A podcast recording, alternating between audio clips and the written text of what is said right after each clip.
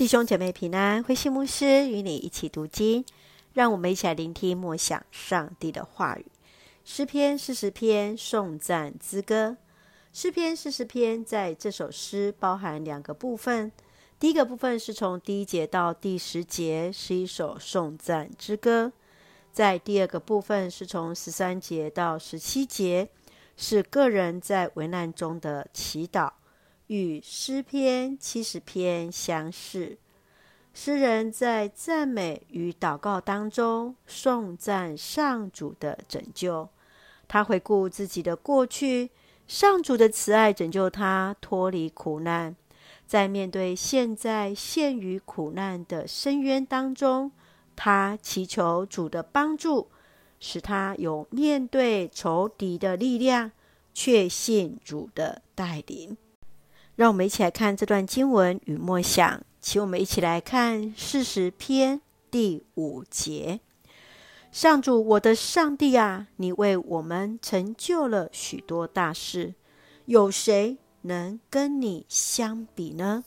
你为我们设想的奇妙计划，要述说也述说不尽。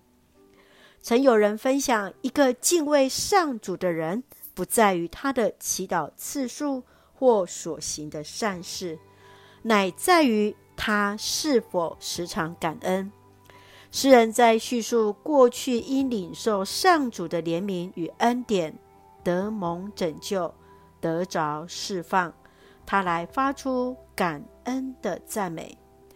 他知道上主所喜悦的不是生计与供物。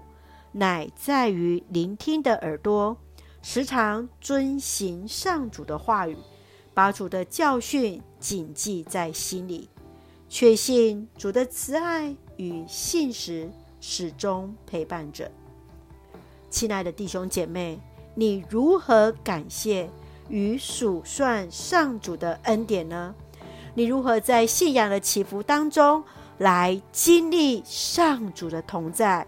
与带领，愿主来帮助我们，真是数算主的恩典，来看见上帝所为我们成就许多的大事啊！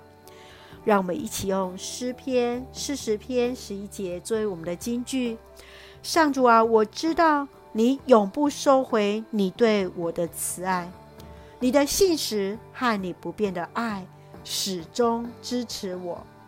是的。我们确信主永远爱我们，主的信实、主的爱始终陪伴带领着我们。让我们一起用这段经文来祷告。亲爱的天父上帝，我们感谢赞美你，述说主在我们生命当中一切的美善。求主赐给我们耐心、信心，等候你的应许与带领。确信主所赐下的平安，使我们恩典够用。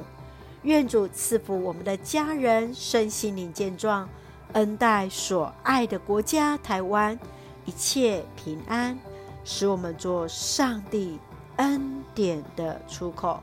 感谢祷告是奉靠耶稣基督的圣名求，阿门。弟兄姐妹，愿上帝的平安与你同在。大家平安。